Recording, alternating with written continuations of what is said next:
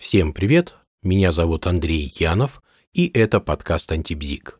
Сегодня есть желание затронуть интересную тему. Определяется ли наше восприятие, да и мышление в целом, языком? Этот вопрос занимал многие умы на протяжении длительного времени. То на него получали положительный ответ, то отрицательный, то вновь положительный. Сторонники положительного ответа всегда апеллируют к так называемой гипотезе лингвистической относительности, более известной как гипотеза Бенджамина Ли Ворфа. Ворф утверждал, что люди, говорящие на различных языках, по-разному представляют себе то, о чем говорят. То есть язык определяет восприятие и мышление. Правда, впоследствии формулировка гипотезы была несколько смягчена и звучала как язык влияет на мышление.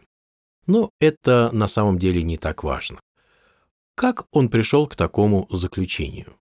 Изучая языки индейцев, он обнаружил, что точный перевод с одного языка на другой невозможен.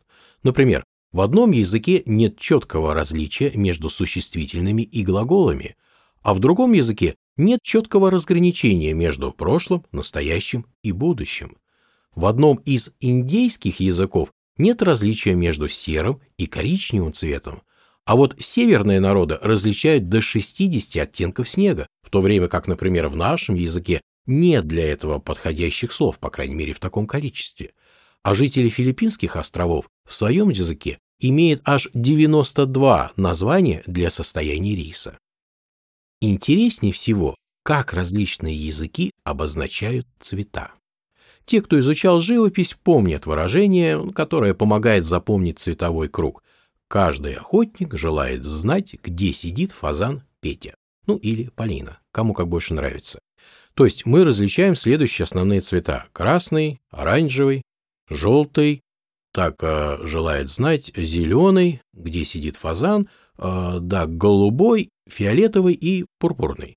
Вроде все верно. В оригинале этого выражения пурпурного нет, но все мои друзья-художники всегда добавляли его, так как это корректно с точки зрения живописи. Отсюда и появился фазан, Петя, ну или Полина.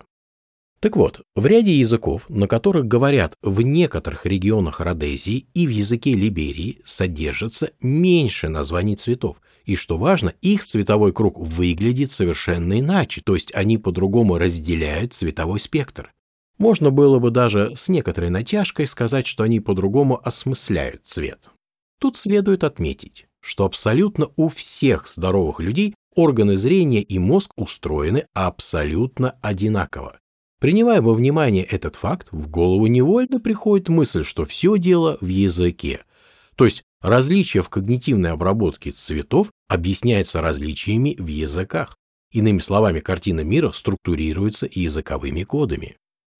Звучит все это красиво и весьма правдоподобно, но данная гипотеза была основательно раскритикована.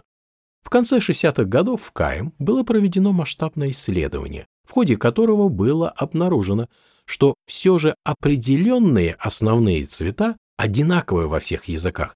Названия цветов, скорее всего, сами зависят от перцептивных явлений, чем определяют перцепты.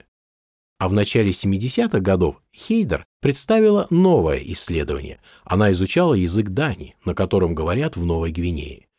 В этом языке существует только два цвета – мола – яркий теплый цвет и мили – темный холодный цвет. Если не так поставил ударение, простите. Хейдер предлагала своим испытуемым опознавать цвета и обнаружила, что опознание базового цвета более точное, чем небазового. Но что тут важно? Если язык определяет восприятие и мышление, и если в языке существует всего два слова, обозначающие цвет, то как носители этого языка могут опознавать различные цвета в цветовом спектре? Но это исследование не забило последний гвоздь в гипотезу Ворфа. И многие антропологи, и особенно психологи, продолжают быть очарованы гипотезой Ворфа. А вы как думаете, язык влияет на мышление? Вот на этом вопросе и есть желание завершить это короткое повествование. Всем желаю всего самого наилучшего, всем всего доброго, всем пока.